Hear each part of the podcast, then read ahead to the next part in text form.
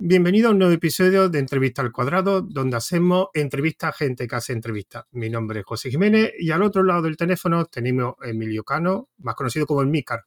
Buenas, Emilio. Muy buenas. Así que la primera pregunta sería, pues, conocer al entrevistado. Así que, ¿quién es Emilio y en qué podcast realiza la entrevista? Bueno, pues yo soy podcaster desde, hace mucho tiempo, desde el año 2006, seguramente.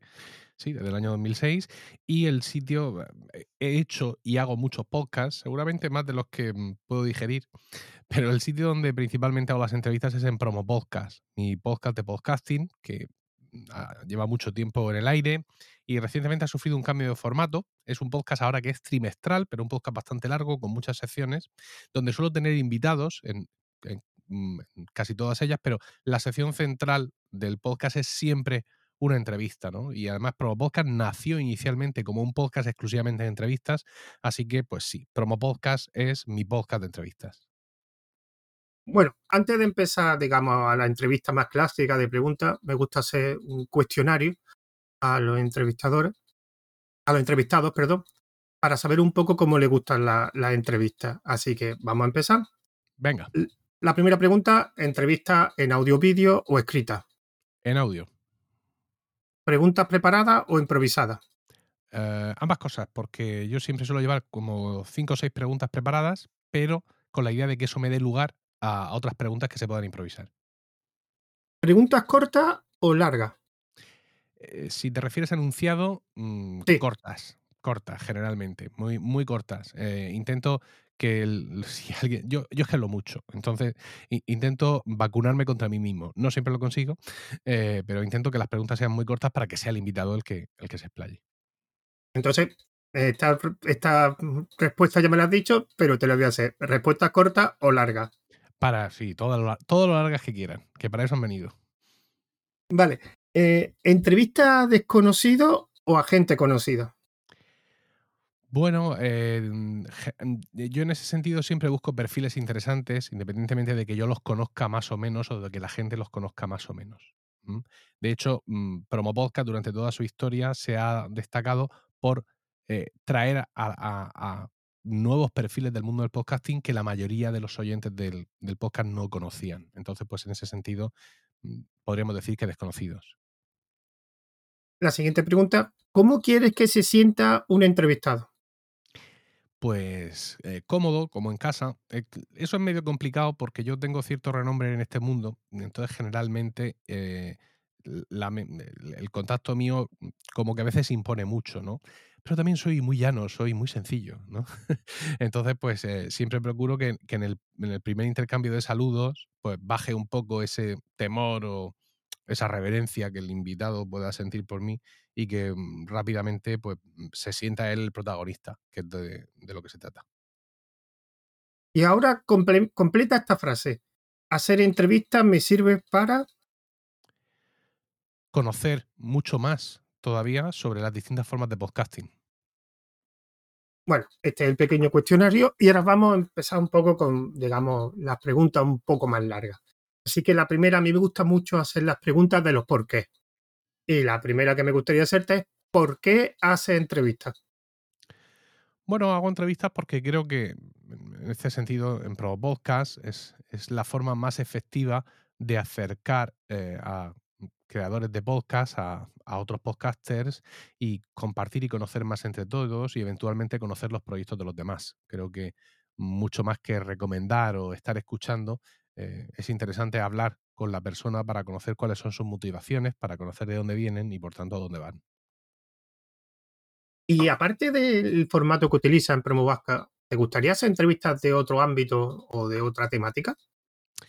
Pues lo he pensado alguna vez, sobre todo porque ahora en, en, este auge de todo que está ocurriendo están apareciendo muchos formatos interesantes, pero también creo que tengo que mantenerme centrado en lo que sería mi foco, ¿no? Es decir, yo sé que tengo un grupo de oyentes fieles que agradezco muchísimo porque yo llevo ya mucho tiempo en esto y que en muchas ocasiones hay un gran número de oyentes que me han dicho que ellos están dispuestos a escucharme hablar de cualquier cosa, realmente. O sea, aunque mis, mis temas principales sean pues en el podcast diario, en Emilcar Daily, la tecnología, la productividad, cosas de Apple y tal, y luego pues tenga la faceta del podcasting y tal, mm, tengo que dar gracias por tener unos oyentes muy fieles que, como digo, les gustaría oírme hablar de casi cualquier cosa. Con lo cual, pues, está muy cerca la tentación de decir, bueno, pues eh, yo ya me creo todo y voy a hacer aquí un podcast, ¿sabes? De entrevistas, eh, de cualquier tema para atraer gente distinta, pero claro, es que no, no es mi ámbito, ¿no? Yo, yo sí disfruto mucho escuchando todo tipo de contenidos, pero a la hora de ser yo el que entrevista, creo que es más interesante, o sea, creo que puedo añadir eh, más valor si me centro en el tema que principalmente domino, que es el podcasting. Pero si tuvieras que escoger una temática. El fútbol. qué, vulgar, ¿no? Pero ahora, mismo realmente me interesa mucho, me interesa mucho el fútbol, no ya tanto en cuanto a los resultados deportivos, que sí, sino en cuanto a todo lo que de negocio y de empresa y de comunicación supone al, alrededor. Es, un mundo que, que, ahora mismo está eclosionando un montón y que me, parece apasionante. Y la verdad es que mm, e, en ese sentido me gustaría, partiendo de un perfil bajo, es decir, partiendo del perfil de quien no sabe de esto, y, presentándome así, pues entrevistar gente que sí controle todo este tipo de cosas, pues para saber pues cómo se negocian los derechos de televisión, cómo buscas al, patrocinador de la camiseta, cómo buscas la empresa de la camiseta, o sea, cómo pasas de que te vista Hummel a que te vista Adidas, a que te vista Nike, ¿no? Todo ese tipo de, cosas me, interesan mucho y, y, sería la verdad es que un placer poder aprender más sobre todo ese mundo a base de entrevistas. ¿Y, ya, has pensado alguna vez en hacer entrevistas en otro formato? O sea, algo escrito o algo que está de moda como streaming, que ahora todo el mundo le da por grabar vídeos de su entrevista. ¿O te quieres entrar en el audio? Sí, es que el vídeo es un coñazo, ¿eh? te lo digo. Yo me he dejado convencer por mi gran amigo y, mejor podcaster Víctor Correal de que debo trascender al vídeo porque es mm, la forma en la que hoy tenemos de buscar nuevos oyentes. Y, en ese sentido yo creo que él tiene razón en un aspecto y es que el, podcast tiene un muy difícil crecimiento autónomo. Es decir, solo haciendo tu podcast y compartiéndolo en redes sociales es muy difícil que tengas un crecimiento eh, a medio plazo, ¿no? Pues porque eh, al final las escuchas de podcast se, mm, se, hacen, se hacen offline. Es decir, no, es como cuando tú ves un vídeo de YouTube que ya tienes a, YouTube recomendándote siete vídeos más a la derecha. Eh, en el momento de escucha del podcast eso a ti no te ocurre. Eso te puede ocurrir como mucho cuando te estás suscribiendo a un podcast. Pero esto no es un acto que nosotros repitamos mil veces ¿no? al día. Entonces es muy difícil que, se te descubra por el audio y las redes sociales al final actúan como una cámara de eco, donde tú tuiteas para tus seguidores y como mucho ellos retuitean y como mucho pues eso le puede llegar a alguien más que yo qué sé, ¿no? Entonces el vídeo sí tiene esa función expansiva y en ese sentido desde hace ya algunos meses estoy grabando Emil Daily, mi podcast diario de tecnología, también en vídeo y colgándolo en YouTube. Es un coñazo esto, ¿eh? Y luego aparte hago un corte del minuto de oro y ese corte lo pongo luego en TikTok, no jodas. Y también lo pongo en Reels de Instagram. Y desde hace un par de días también ese vídeo así, puff, sin más, lo estoy publicando en Twitter. Es todo un rollazo esto ¿eh? que te estoy contando. Porque además eh, los resultados que tiene son de difícil medición y, también avanza muy lento. Es cierto que he tenido TikToks que han recibido 10.000, 14.000, 17.000 reproducciones o me gustas o lo que sea, pero eso luego no se traduce en, en nada. Mm, es decir, si cualquier capítulo de mi podcast, por el motivo que fuera, se viralizara y obtuviera 17.000 descargas, estoy hablando de Milcar Daily, que es un podcast que tiene 5.500 eh, descargas de cada capítulo, si un capítulo, de pronto, por lo que sea, insisto, se va a las 17.000 descargas, yo sé que automáticamente eso supone que mi podcast sube de nivel y de las 5.500 descargas eh, diarias, seguramente pasaría automáticamente a 7.000 o, incluso a 10.000, porque eh, el formato tradicional de la escucha del podcast es la suscripción, con lo cual de esos 17.000 que de pronto, por lo que sea, han escuchado mi podcast por primera vez, lo más normal es que se hayan suscrito. Pero esto no ocurre con el vídeo. El vídeo es promiscuo. O sea, tú puedes tener un vídeo de YouTube, incluso un TikTok o un Reels o un lo que sea, que de pronto se viralice por yo que sé, y eso no, no posa. No se te queda en ningún lado. Entonces, es cierto que mi experiencia es breve porque llevo, pues, no sé, puedo llevar cinco o seis meses, me parecen seis años, ya te digo. Pero desde luego nada de lo que he hecho me anima a hacer entrevistas en vídeo, ni Twitch, ni historias de esas, sobre todo Twitch, ¿sabes? Porque mira, yo llevo, llevo defendiendo el podcasting desde que estoy aquí, desde el año 2006. Y, defendiendo las características inherentes del podcasting. Y una de las cosas más maravillosas del podcasting y que yo pongo por bandera es el podcasting lo puedes escuchar cuando tú quieras, donde quieras. No estás sometido a una programación de horarios. Esto, estos son los contenidos del, siglo XXI, ¿no? Es decir, que la cosa sea cuando a mí me da la gana, no cuando lo ponen en la tele. Y ahora de pronto, por lo que sea, estamos involucionando y estamos eh, yendo a Twitch, que hay que estar a una hora en un sitio. Pues, y está muy bien, porque ahí tiene su éxito, ¿eh? Yo no, no, no digo que, que, esté equivocado porque los números cantan y le dan la razón a Twitch, pero no, yo no. O sea, yo no, yo no puedo estar defendiendo lo otro y ahora diciéndole a la, 7 que, a la gente que a las 7 de la tarde en mi canal voy a hacer no sé qué. En absoluto. Pero claro, es un aprovechamiento del formato. Al final, una entrevista mm, da igual verla, y lo importante es lo que escucha. Así que y no puede ampliar la difusión. No, no, que va. No. A ver, no quiero caer en ningún tópico, pero yo no sé cómo estás tú vestido, pero yo sí sé cómo estoy yo vestido. Y, y sé que eh, todo el vídeo que yo estoy haciendo ahora, todo esto, el, el, el podcast en vídeo, yo hace un año no lo habría podido hacer. Es decir, yo lo puedo hacer ahora porque he hecho una reforma del estudio, del estudio de casa, donde yo desarrollo mi negocio de podcasting y donde también mi mujer trabaja, ella es abogada, y aquí le he metido yo billetes y le he metido luz. O sea, no le he metido luz como la que pueda tener Ibai, evidentemente, porque no es un, no es un estudio de YouTube, no es un, eh, un estudio para grabar vídeo, pero yo ya me he asegurado de meterle luz suficiente como para que eh, yo pueda grabar aquí vídeos sin desmerecer y sin tener que ponerme cuatro focos en, en todas las partes. En, en, el anterior estudio, ¿no? En, cómo estaba esta habitación antes, yo eso no lo hubiera podido hacer. Y, y, evidentemente, y una cámara, y una inversión, y un peinate, y un ponte no sé cuánto, y a ver que detrás no se vea. Eh, mira, lo, voy a decir aquí. Mm, me he comprado, esto es absurdo, pero lo voy a decir. Mira, me he comprado una Gillette, una máquina, una afeitadora, no, Philips, para el pelo del cuerpo. Todavía no tengo claro qué me voy a afeitar, ¿vale? pero me la he comprado. Yo es que tengo pelo hasta en las encías, es decir, tengo donde elegir. Y la trajo Amazon, le saco el paquete y la dejo aquí en una estantería. Y de pronto me doy cuenta de que al menos dos de los Emilcar Daily en vídeo, ¿no? Al menos dos de los, de los podcasts diarios en vídeo, está la afeitadora de cuerpo detrás que podría haber sido el cachondeo del siglo, que me da igual, claro, evidentemente, ¿no? Eh, hubiera aguantado las bromas y nos hubiéramos reído todos, ¿no? Pero, pero ocurren estas cosas, realmente, ¿no? Entonces, no, no. Me, me, da igual esto de, no, pues ya que estás, aprovechas, ya lo hago en Emilcar Daily, ya estoy haciendo el experimento y desde luego no estoy, eh, y porque son 10 minutos, ¿sabes? Y si se fastidia la grabación por lo que sea, pues me da igual. Estoy en fase experimental todavía, ¿no? No tengo un compromiso, no tengo una audiencia ahí todos los días en YouTube tengo 500 suscriptores y no sé si 40 o 20 visualizaciones al día. Es decir, mm, estoy al principio del comienzo. Pero desde luego no pienso montar todo el chiringuito y, digamos, todo el sacrificio, entre comillas, que requiere que la grabación sea en vídeo. Y fíjate lo que te digo, que yo las entrevistas ya las hago en vídeo. O sea, yo te he dicho que la entrevista en audio, pero yo uso Riverside. Riverside es una plataforma muy similar a esta que estamos usando hoy, que es Encaster, y Riverside por defecto eh, te muestra el vídeo y además te graba en vídeo. Entonces yo pongo el vídeo porque me parece que llego mejor a mi entrevistado, me parece que hay una, una mayor comunión, ya me encargo yo de que no hagamos cosas o digamos cosas que se le vayan a escapar a la audiencia porque nosotros nos estamos viendo, ¿vale? Ya, eso, eso es parte de la técnica, pero yo nunca grabo en vídeo esa entrevista y estoy a un clic. Simplemente está el vídeo activado para vernos, pero no grabo la entrevista en vídeo.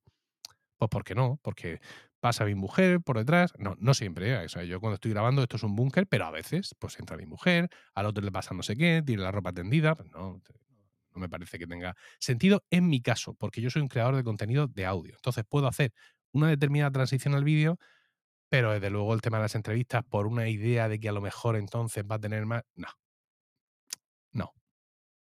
Yo, hay, yo hay una cosa que no te doy la razón, y ha sido gracias a Twitch que se ha desprofesionalidad el vídeo. O sea, tú antes en YouTube veías lo que tú estás diciendo, pero es que en Twitch tú fácilmente ves chavales jugando a un juego y que están en su habitación con la cama sin hacer.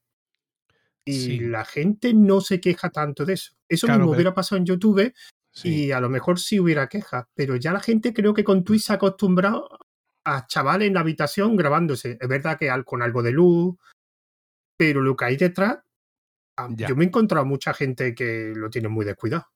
Sí, pero esto forma parte del pacto con la audiencia que hace cualquier creador de contenido. Mira, hasta antes de la pandemia, Emil Daily era un podcast que se grababa en la calle. De toda la vida del señor ha sido un podcast que se grababa en la calle. Emil Daily está por su temporada número 11, ¿vale? Ahora mismo. Y yo mm, iba a trabajar, me bajaba del tranvía y desde el tranvía, el camino del tranvía a la oficina, iba grabando por la calle, con un micro muy bueno, pero por la calle. Con lo cual, pues se escuchaban las motos, el ruido del ambiente, toda esa movida. Y la gente lo aceptaba, evidentemente. Lo aceptaba porque era parte del pacto. Oye, yo sé que grabas por la calle porque es cuando puedes grabar y esto lo acepto. No se aceptaría, por ejemplo, que estando yo ahora mismo en casa grabando, se estuviera escuchando la lavadora, el ventilador o lo que sea, porque estoy en otro entorno en el que se supone que tengo más control y debo ejercer ese control. Y con Twitch o con cualquier otro tipo de creación pasa exactamente lo mismo. Se establecen pactos implícitos entre el creador y su audiencia. El zagal de 14 años que tiene la cama sin hacer es seguido principalmente por otros zagales de 14 años también con la cama sin hacer. Con lo cual, eso no es algo de lo que se den cuenta los, que están viendo ese vídeo. Eso se da cuenta un padre como yo, de 47 años, que se pone a ver el vídeo y dice, pero ese zagal es que no podría haber hecho la cama. Es lo primero que pienso. Pero claro, yo, no soy la, yo no soy la audiencia tipo. Perdona, pero el Zagal de 14 años está jugando al LOL y se ve realmente él en pequeño y lo que tú estás mostrando es el juego. Entonces el chaval pues no se preocupa de eso. No es como tú, que esto cuando está en una entrevista se ve en un enfoque más grande. Y claro, claro. Entonces, esa es la costumbre. Sí, son otros lenguajes, otros idiomas. Pero cuando, mm, te insisto, yo, un señor de 47 años, me pongo a entrevistar sobre podcasting a un señor o a una señora de 30, de 35, etcétera, mm, la exigencia media es mucho más alta. Ya, ya. Ya no puedo tener la cama sin hacer detrás, que no la voy a tener, no estoy en mi habitación, ¿vale? Pero que, que requiere unos compromisos y unos esfuerzos que yo no estoy dispuesto a hacer. Que no digo yo que no se puedan hacer o que no haya gente que teniendo éxito, eh, pero, pero yo no estoy dispuesto a hacerlo. Escúchame, y te reboto la pregunta, ¿por qué no estás grabando en vídeo? Ahora mismo esta entrevista. si tan mm. maravilloso es. Porque es un podcast. Ah, amigo. Pues eso. Sí. De hecho, pues eh, tengo otro formato de entrevista de otro, eh, con otro compañero. Tengo otra. Hago entrevistas a formadores y ahí sí grabo en vídeo. Pero también es verdad porque mi compañero el que graba y él decidió grabar en vídeo. Efectivamente, que se coma el, marrón. Muy bien. Claro. haces bien, haces bien. No, no. Eh, era un proyecto en que dividimos los roles. Yo me encargo de buscar a los entrevistados y él se encarga de la parte técnica. Así Perfecto. fue. Así fue y así no ha habido quejas. Bueno, vamos a continuar un poco con, la entrevista. Lo primero, vamos a ver un poco la parte de la, de la gestión de la entrevista. Y que lo primero que me gustaría saber es cómo seleccionan los invitados. O sea, ¿qué tiene que seleccionar este en vez de este otro? Pues mira, básicamente como promo podcast lleva ya tanto tiempo, yo he entrevistado a mucha gente. De hecho, entre, hay, cuatro, hay cuatro o cinco invitados que se pelean entre ellos por ver quién ha salido más veces en Promo Podcast, que es un honor que solo les importa a ellos, pero yo lo agradezco mucho. Entonces, lo que trato de buscar es, para empezar, eh, cuando yo entrevisto a alguien es porque quiero conocer más sobre esa persona y sobre su proyecto. Con lo cual tiene que ser alguien que a priori tenga un proyecto de podcasting que me resulte interesante a mí. Eh, luego tengo que ver que no lo haya entrevistado yo hace poco, por así decirlo, ¿no? Porque hay gente que es siempre interesante. Eh, tú a Víctor Correal lo puedes entrevistar todas las semanas, que siempre va a tener algo nuevo que contarte, ¿no? Pero la audiencia necesita cosas nuevas. Y eh, luego también trato de salir un poco de mi entorno, porque claro, yo estoy en el podcasting desde 2006, como he dicho, yo conozco mucha gente y al final lo que no quiero es que se forme también otra cámara de eco con respecto a los contactos que tengo. Entonces lo que trato es de salirme de ahí, de ver qué gente, eh, eh, qué, podcast estoy escuchando de gente, digamos, que no es de mi grupo de podcasters que conozco. Gente con la que estoy escuchando su podcast, me encanta, pero nunca he cruzado un tweet. Eso para mí es importante. Eh, ¿Qué podcasts de creadores independientes están sonando mucho por ahí, aunque yo todavía no lo he escuchado y puede ser interesante? Busco un poco un poco ese tipo de, perfiles. Y vamos a seguir con la gestión. Bueno, ya tiene el entrevistado. ¿Cómo gestionar la fecha de grabación? ¿Tú propones fecha eh, o dejas que el invitado los proponga? ¿Cómo lo gestionas? Sí, mi caso es un poco específico porque Promo Podcast, como he dicho, es un podcast trimestral que sale el día 30 o 31 del último mes de cada trimestre. Es decir, sale el 31 de marzo, sale el 30 de junio, sale el 30 de septiembre y sale el 31 de diciembre. Eso está claro. Con lo cual yo intento que toda la grabación de, de Podcast, de todas sus secciones, la primera sección que a priori es mía sola, hablando de cosas técnicas de podcasting, la segunda que es la entrevista y la tercera que es el debate con otros dos podcasters, intento que todas esas grabaciones estén lo más próximas posible a la fecha de publicación.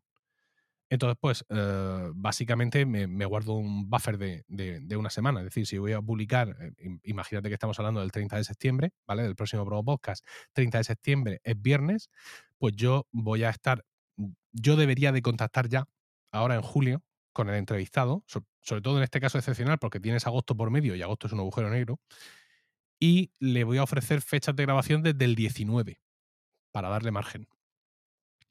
Y si resulta que no puede, me busco otro. Esto es así. ¿Tiene suplentes? ¿Eh? ¿Tiene suplentes de.? No, no, no, no, no. Generalmente, mira, como, como es un podcast con una periodicidad tan amplia, no tengo una lista de entrevistables. Pero sí la tenía en su momento. Es decir, eh, en los inicios, Promo Podcast era un podcast semanal.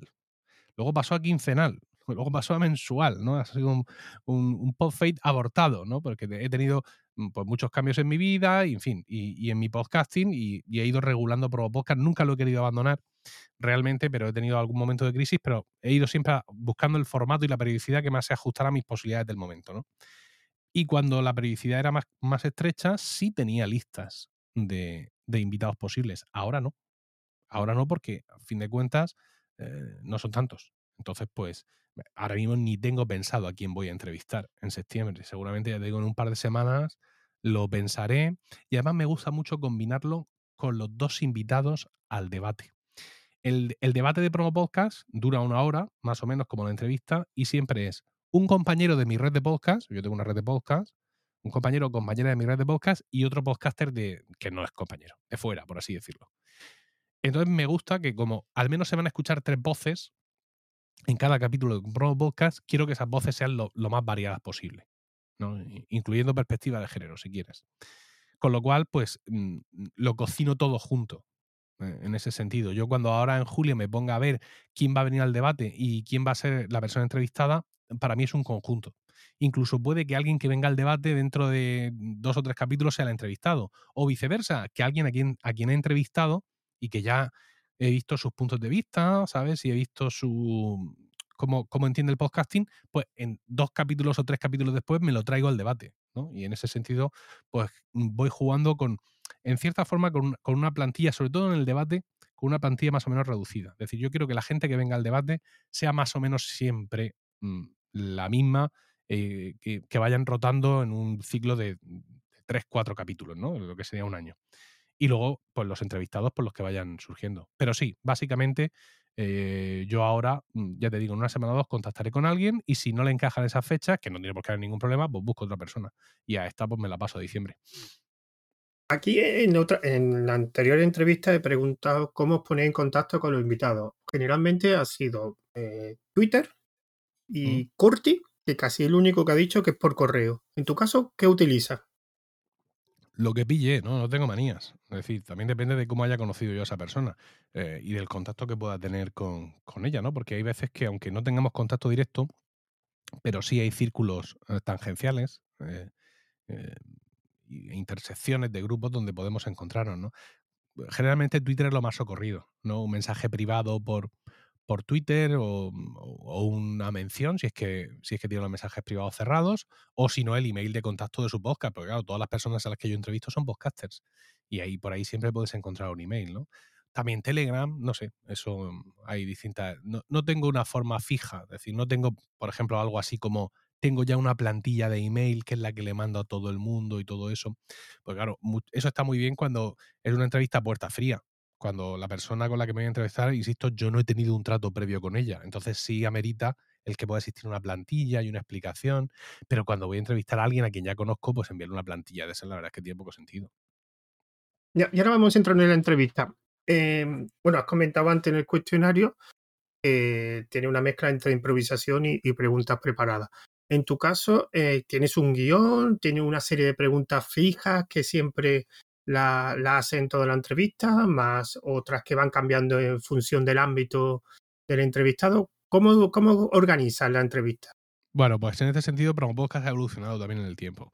Cuando Promopodcast nació, mi idea era hacer entrevistas a podcasters para que el oyente conociera, digamos, la realidad personal del podcaster, en qué trabaja, cuáles son sus horarios, por dónde sube, por dónde baja, los críos, todo eso, para que le sirviera eso para entender mejor su forma de hacer podcasting, ¿no? Promopodcast era un podcast destinado a aquellos oyentes que quieren conocer más sobre el podcasting.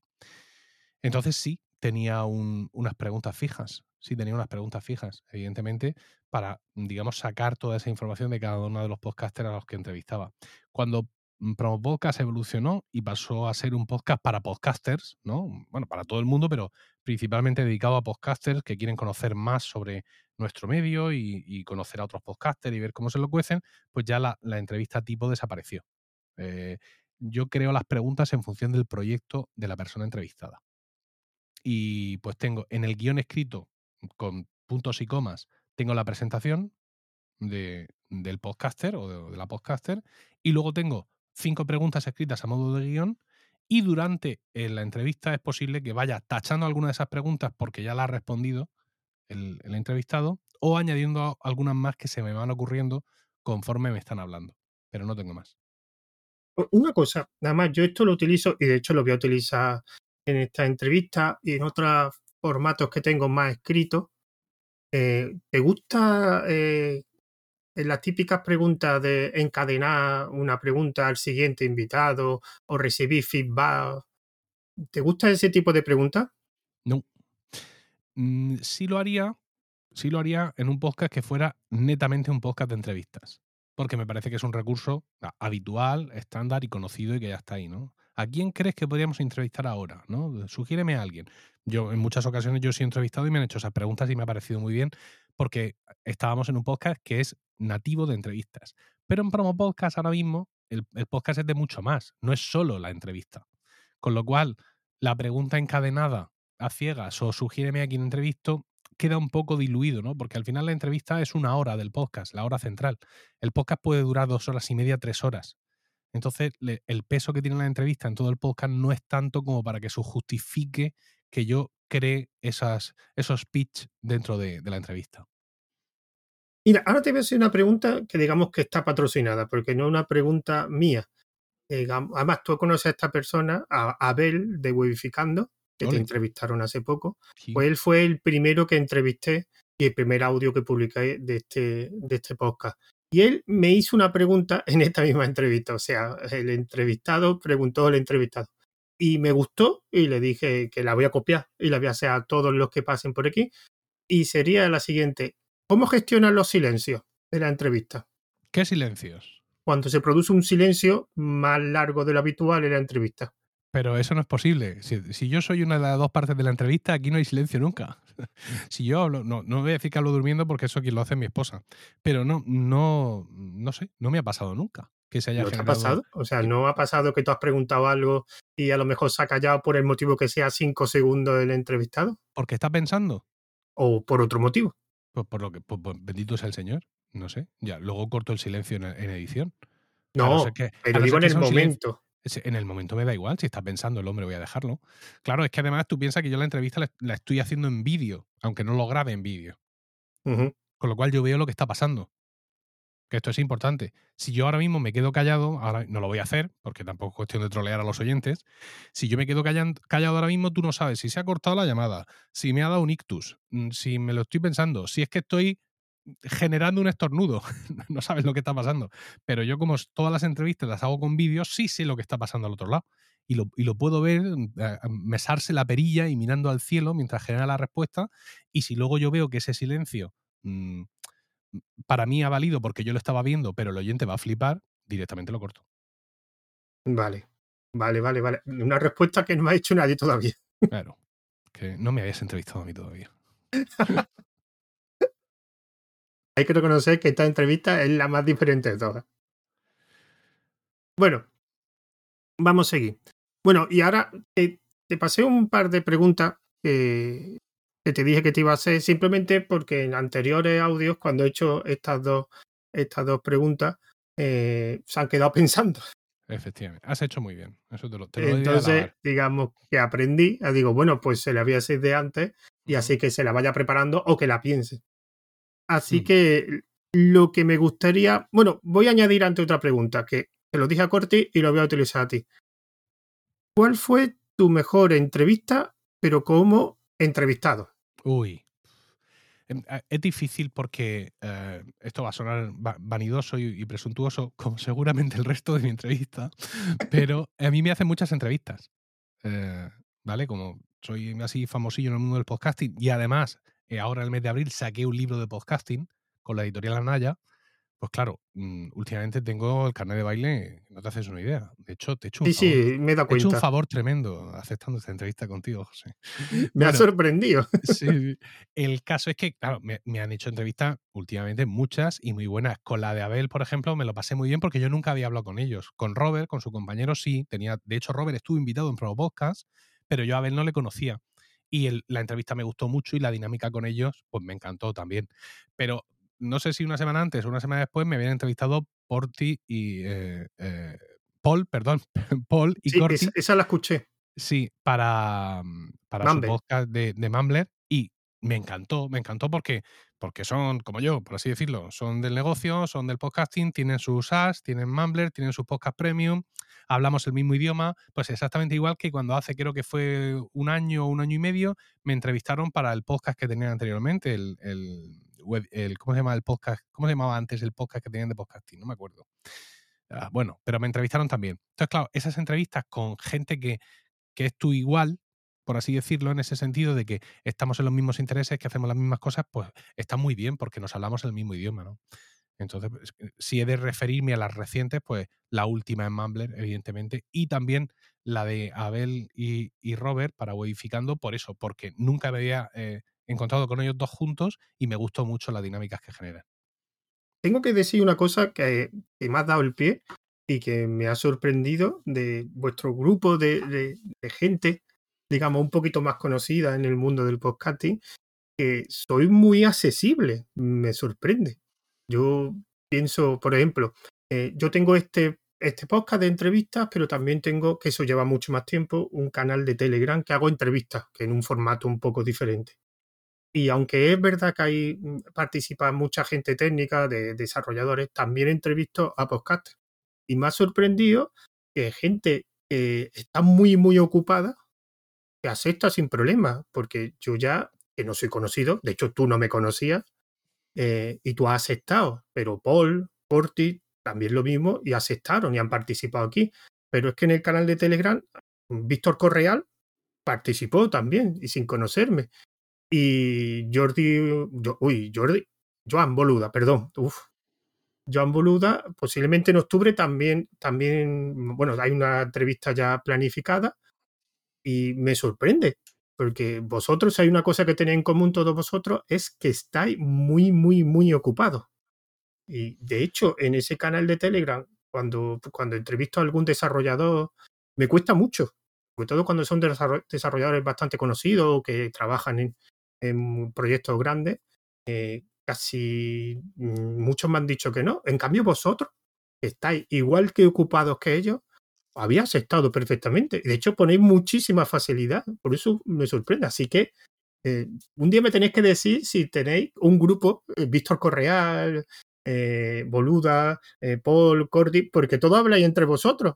Porque Corti me dijo cosas de ti, Víctor Correa, por ejemplo, comentó cosas de Boluda. ¿Que tenéis un grupo entre vosotros? Eh, No descarto que haya un grupo en el que estén ellos y no esté yo, ¿eh? Pero no, pero no hay un grupo, no hay un grupo en, entre nosotros. Bueno, alguno hay, pero por cuestiones, eh, no sé si alguna vez que hemos tenido una entrevista, eh, he hecho un grupo rápido con, con Corti, algo así, pero no, no- no- es- existe un contacto muy frecuente, evidentemente, entre nosotros, porque bueno, yo, yo soy suscriptor de Mumble, soy suscriptor de No es Asunto Vuestro, ellos son suscriptores de Weekly, eh, nos escribimos por Telegram, eh, eh, yo soy cliente y proveedor de Joan.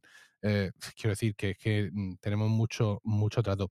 Pero mira, generalmente un creador de contenido que sabe lo que se hace eh, va a aceptar prácticamente cualquier entrevista que le propongan.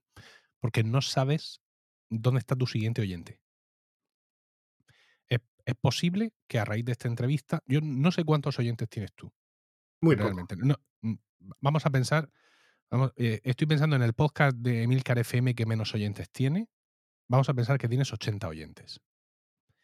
Si esos 80 oyentes, después de escucharme a mí aquí decir tontunas, hay tres o cuatro que se vienen a escuchar Emilcar Daily o Promo Podcast o lo que sea, mm, pues mm, ya está justificado este rato, que en sí está justificado. Por, es decir, que a mí me gusta hablar de podcasting. De hecho, eh, Promo Podcast acaba con una frase que todo el mundo se sabe ya, los oyentes habituales, que es que no hay nada que le guste más a un podcaster que hablar de podcasting. Entonces, si tú, tú, me llamas para ofrecerme hablar de podcasting durante una hora, pues para empezar te voy a decir que sí.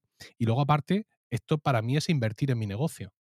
Realmente yo eh, me estoy exponiendo una vez más, mostrándome eh, ante una audiencia nueva para mí como un experto en podcasting y permitiendo que mi nombre se relacione con el podcasting y posicionándome. Es decir, para mí esto es trabajo. Otra cosa es que tenga la agenda hecha un Cristo. Por ejemplo, durante el tiempo que estuve escribiendo el libro, no acepté entrevistas.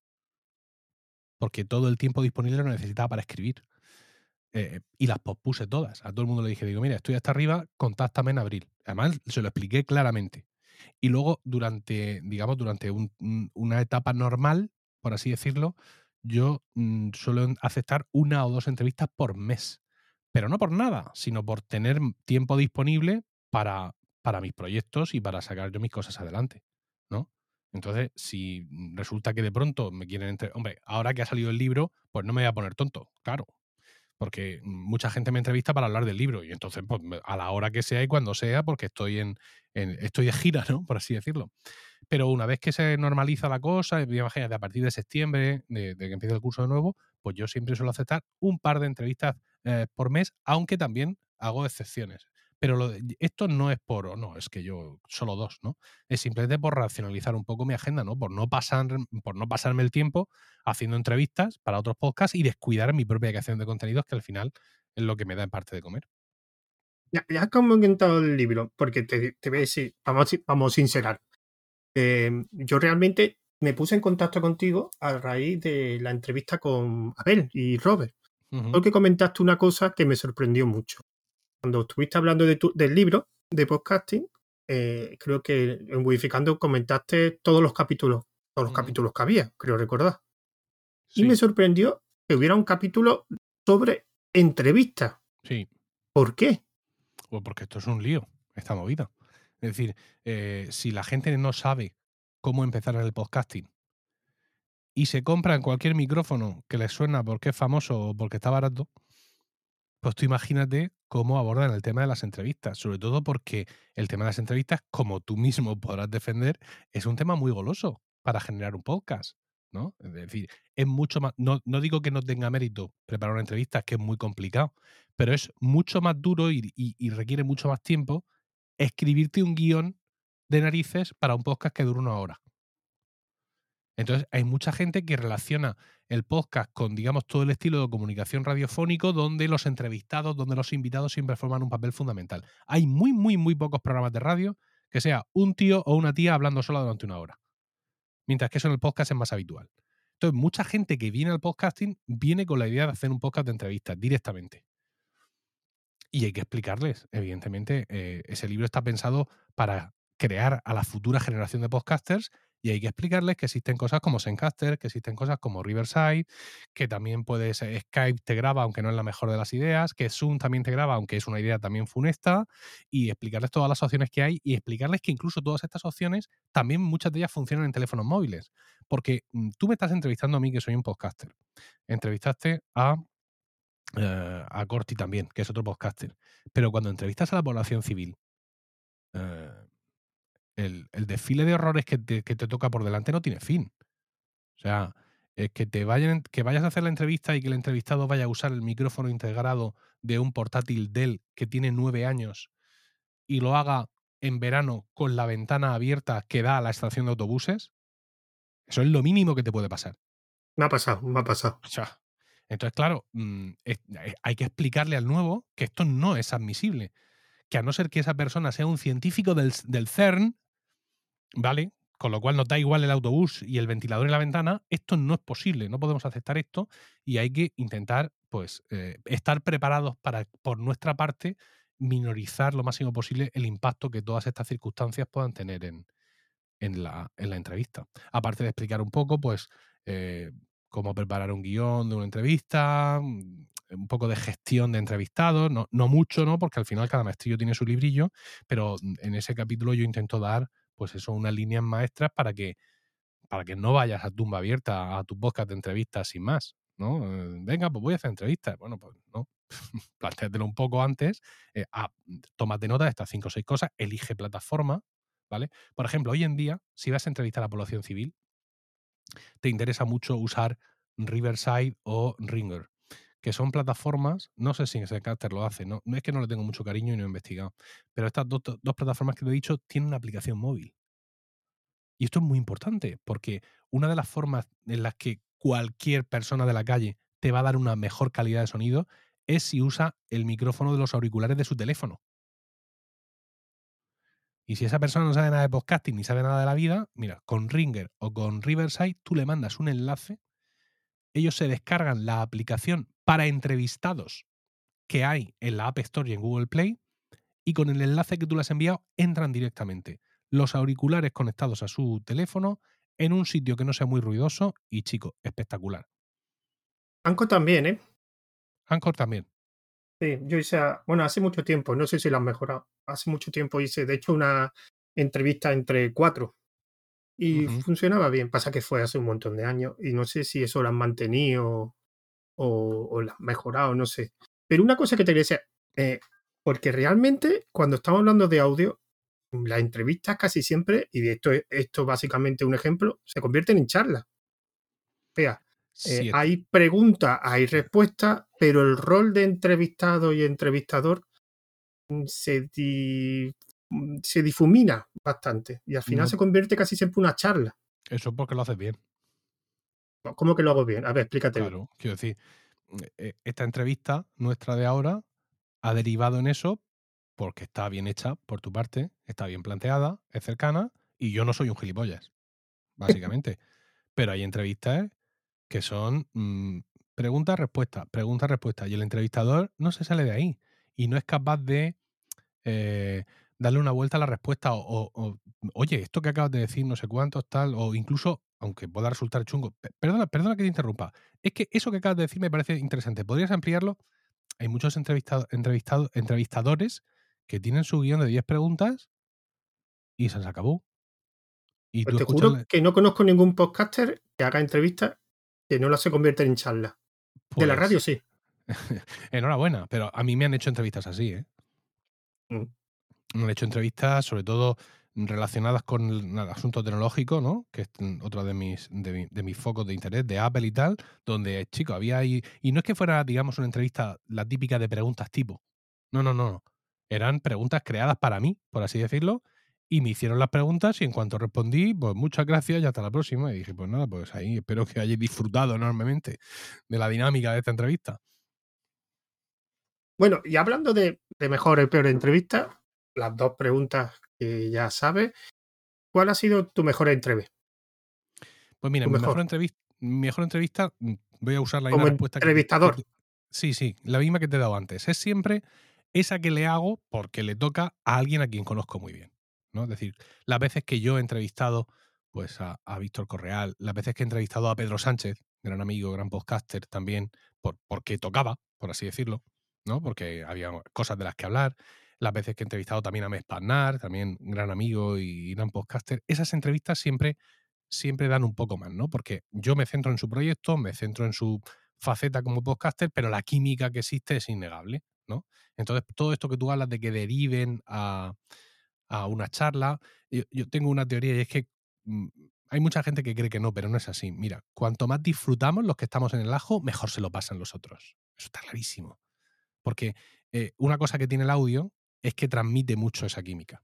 Entonces, si tú ahora mismo mm, y yo estamos, y creo que lo estamos muy cómodos aquí hablando de nuestras cosas para arriba y para abajo, esto se transmite al oyente. ¿Vale? Y entonces, claro, cuando yo entrevisto a mis amigos, porque, porque insisto, porque les toca, pues claro, hay mucha más química todavía, con lo cual la gente disfruta mucho más. Así que mi mejor entrevista como entrevistador ha sido seguramente cualquiera que le haya hecho a eh, amigos míos. Y bueno, ¿y cuál ha sido tu peor entrevista? Pues mira, no hay una peor entrevista, pero sí hay una única vez en la que tuve que parar la entrevista y empezar de nuevo. Y no porque se me hubiera olvidado dar el botón de grabar. Y es que cuando yo empecé con las entrevistas en Promo Podcast, como he contado antes, yo lo que quería era eh, hacer que los oyentes conocieran de forma más personal a los podcasters para que entendieran mejor cómo era su podcasting, ¿no? Y tenía unas preguntas tipo. Y una de las preguntas tipo que tenía, porque me parecía interesante para conocer cómo es tu vida, cómo es tu día a día, era ¿cuántos hijos tienes? ¿no? ¿Cómo es tu familia? Y de pronto un entrevistado me dijo que no, que, que no tenían hijos y que no, no podían tener hijos, así que habían decidido pues, pues no, no adoptar ni nada y quedarse ellos dos solos.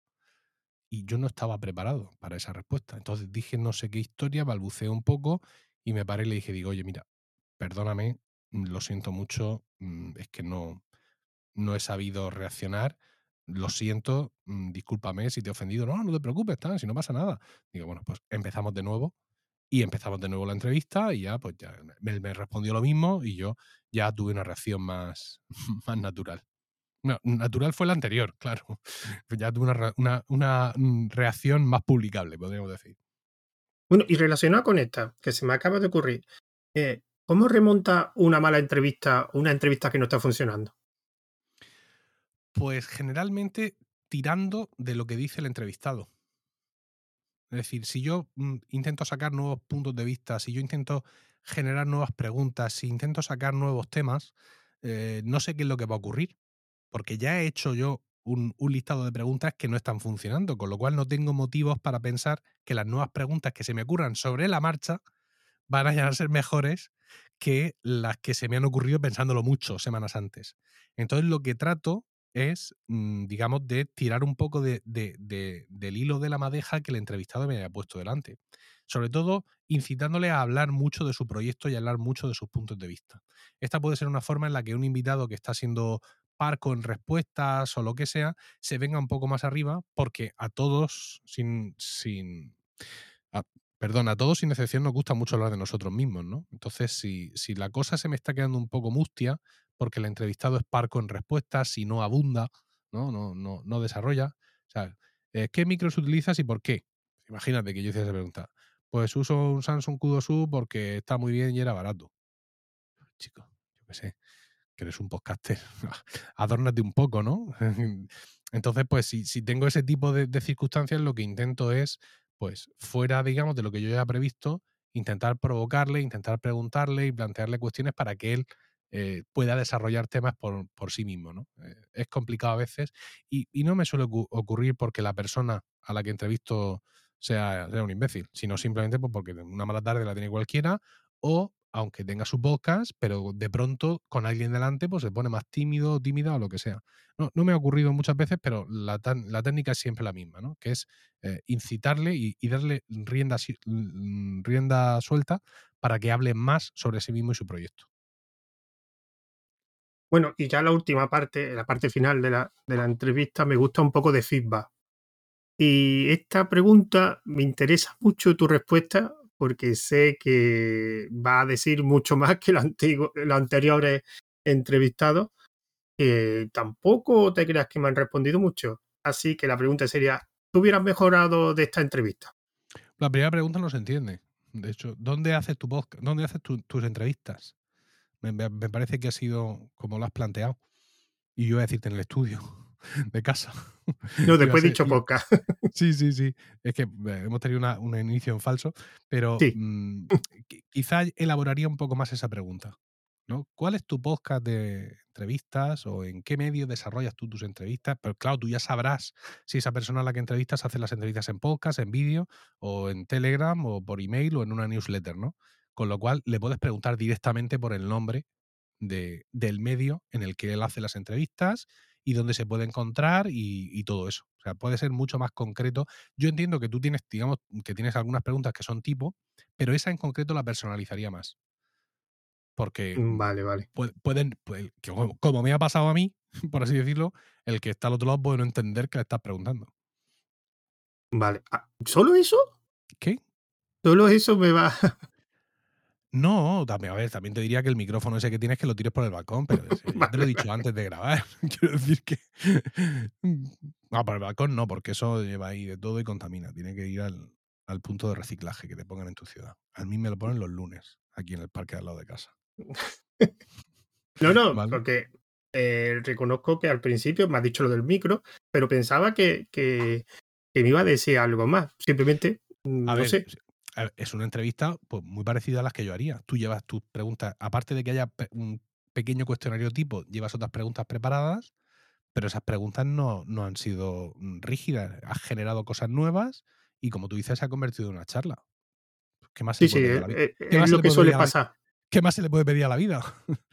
pues eso, que la primera pregunta sea mejor y que el micro sea mejor, ya está. Nada más. Entonces es fácil, es fácil. Sí. Bueno, y lo último es que me recomendara a alguien.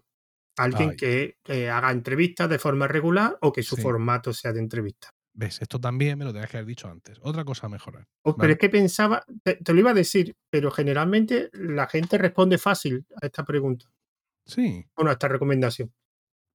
Puf. Pues yo Mira, la primera vez que me pasa.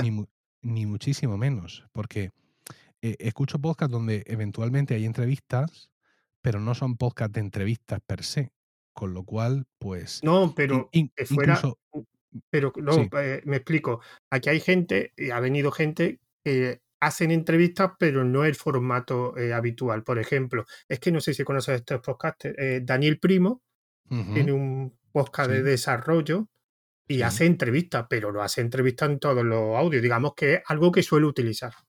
ujú. Vale, pues yo te voy a recomendar a Chus Naharro. Ya, ya, ya pasa por aquí, perdón. ¿Ya pasa por aquí? Sí, qué desastre. Vale, sí, es que pues, si quieres te lo digo, de los que conozca, eh, bueno, Poli Corti, sí. eh, eh, Jorge Marín Nieto, EOB. eh, bueno, Dani Primo y de gente, bueno, Abel, que ya te lo he comentado, Chunarro y, Vale, bueno, Dani Maverick, que no sé si lo conoces. pues mira, te voy a recomendar a Alejandro Marquino. Vale, Alejandro Marquino eh, tiene un podcast de videojuegos en, mi red de podcast, un, podcast de videojuegos que se llama DLC, que son las iniciales en inglés de, contenido descargable, que es una cosa que hay mucho en los videojuegos de hoy en día.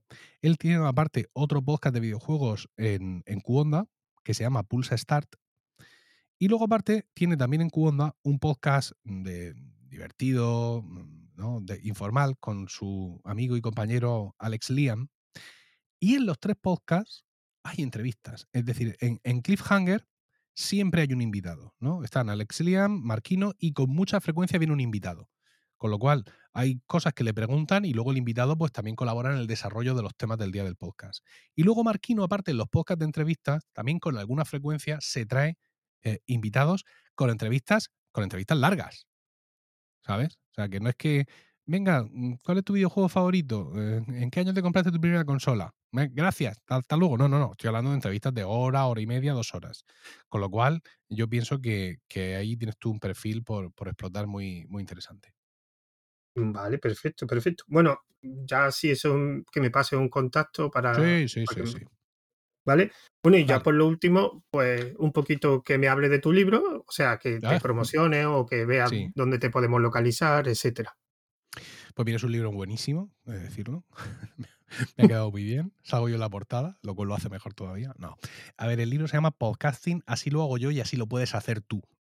Es de la editorial Anaya, de la colección Social Business, que son una serie de libros que suelen tener este tipo de títulos, ¿no? Títulos muy explicativos, porque hace, son, el título busca en sí la compra, ¿no? Para que tú tengas muy claro este libro que te ayuda a hacer. Si te eh, ayuda a aprender SEO en Facebook, lo que sea, que esté todo muy detallado en el título, ¿no? Y hay grandísimos autores en esa colección. Boluda, por ejemplo, también está ahí con un libro de Members y Sites.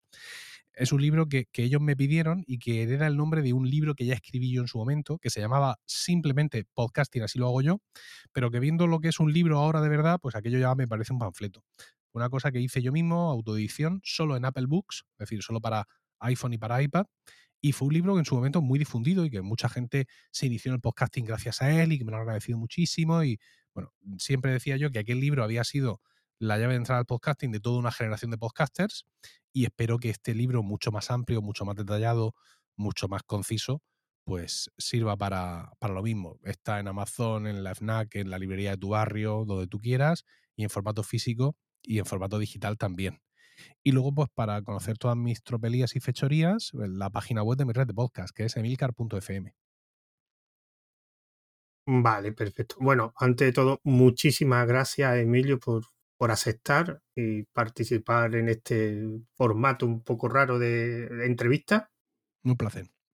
Y a los demás, pues recordad que hay una cuenta de Twitter que es arroba entre cuadrados y que este audio estará distribuido por Anchor, Spotify y Ivo.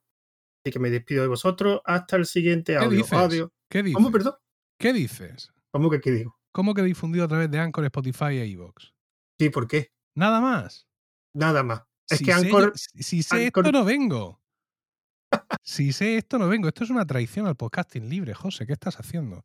Tú tienes que estar en todas partes. Sí, Oyentes, p- os problema- llamo al, al boicot a este podcast sectario en el cual me han traído bajo engaños. Bueno, ya hablaremos ahora cuando cortemos. Disculpa la interrupción. Vale, no, te digo, yo utilizaba despi- Anchor porque lo pero no cuelgues que tenemos que hablar. Vale, vale. Yo, utilizaba Anchor porque lo distribuía por tropecientas mm, plataformas. Pero resulta que cuando subí el primer episodio, quitaron eso. Ya. Y me quedé, digo, ¿y ahora qué hago? Así que estoy poco a poco distribuyéndole por otra plataforma. Hay un capítulo de mi libro dedicado exclusivamente a eso. Ahora, cuando te- ahora hablamos. Vale, vale.